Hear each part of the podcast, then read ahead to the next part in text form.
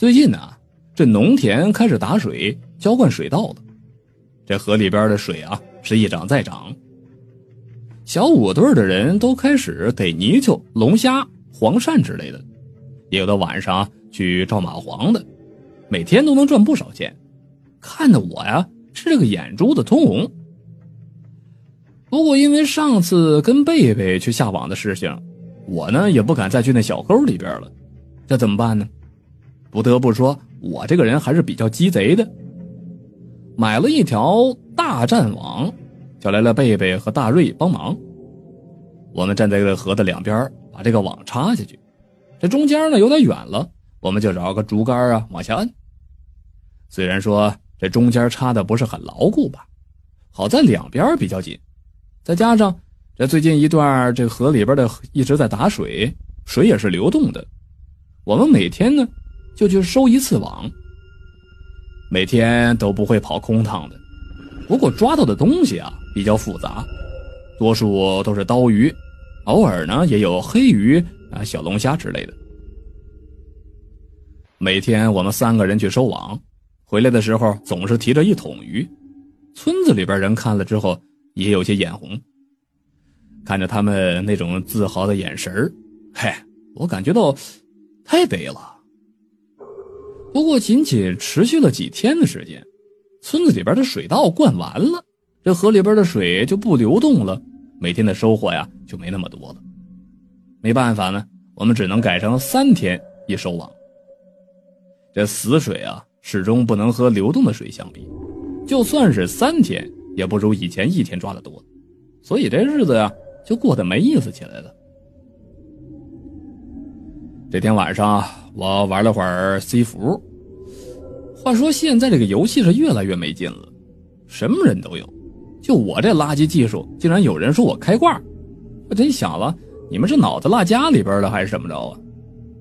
战绩都是负你数的，你说还是我是开挂的？现在有些游戏啊，真是小学生的天下了。郁闷呢，我关了电脑就睡下了。这迷迷糊糊的时候啊。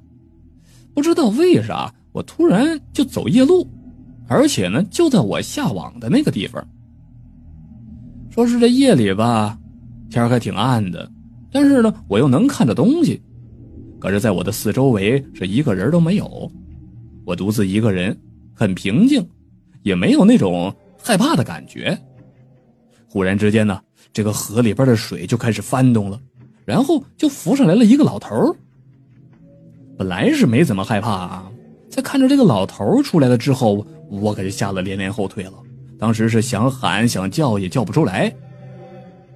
这老头是一身暗青色的装束，白白的胡子一大把了。平时看到这样的人能吓死，更别说是从水里边浮上来的。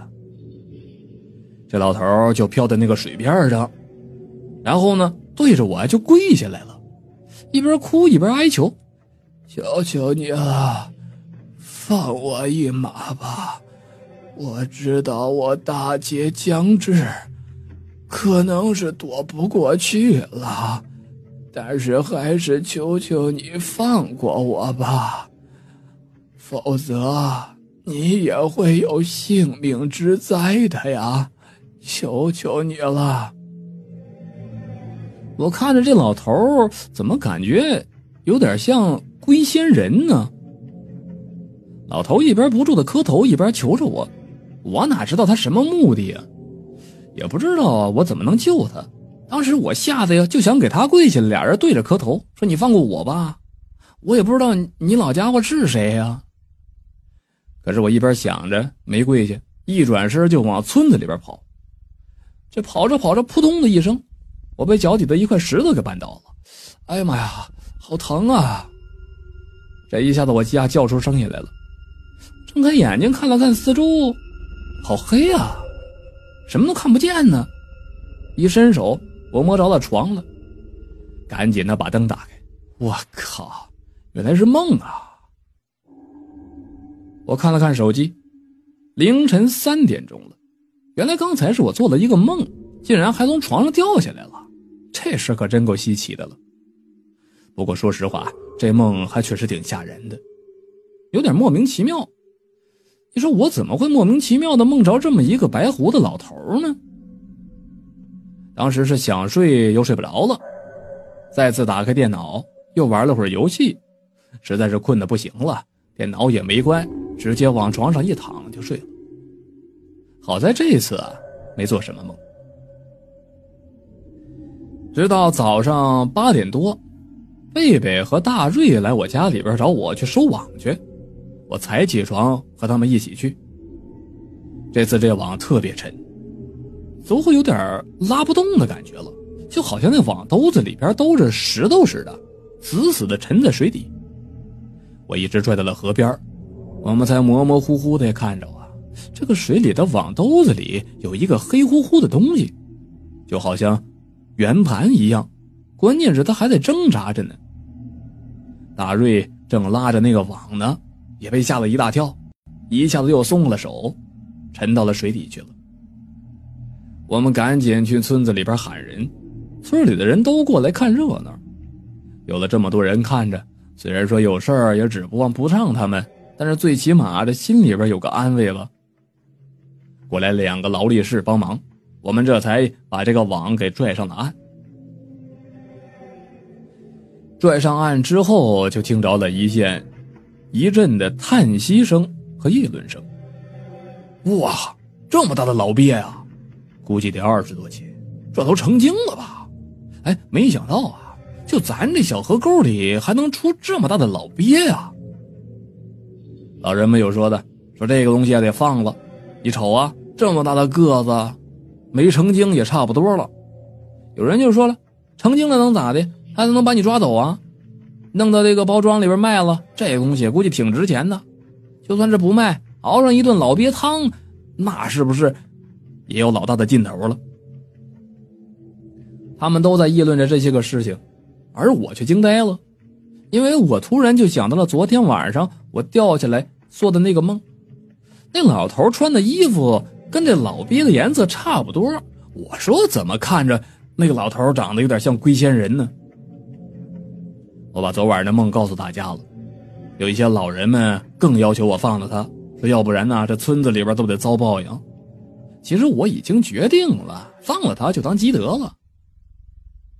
网兜里边那个老鳖还在挣扎，眼瞅着网兜都快被他划了破了，我还把他把他弄出来，我就试着说了一句：“你昨晚上不让我放了你吗？你别动，我把这网划开，就你就出来了。”嘿，我说完这话，特别惊奇的发现，这老鳖啊真就不带动了。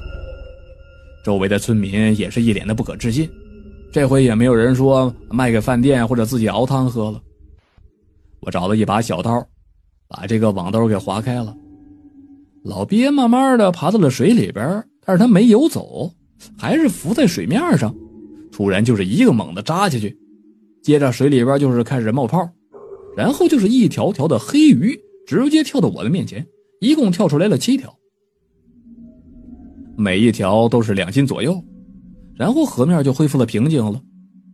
这我估计啊，这是那老鳖在报恩呢吧？大家伙又是议论纷纷。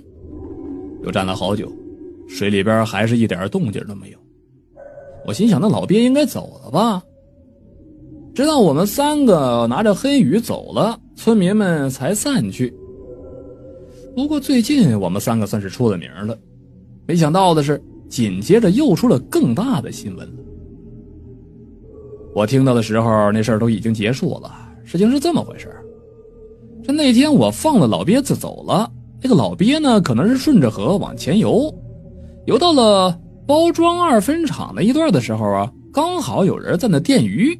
嘿，祸不单行，这老鳖呀，这边前脚刚被放了，那边就被电着了。据说那老鳖被电的呀，腹部朝上漂在水面上，一直在挣扎。而电鱼的人呢，他一松开电老鳖，呢就跑了，就一直电，活活的把那老鳖，都给电抽抽了。然后老鳖被卖到了包装某个饭店里边，说是卖了六百块钱。那老鳖当天就被炖汤了，隔天就不新鲜了。喝过汤的人呢，却一个一个的食物中毒，被送进医院里边去了。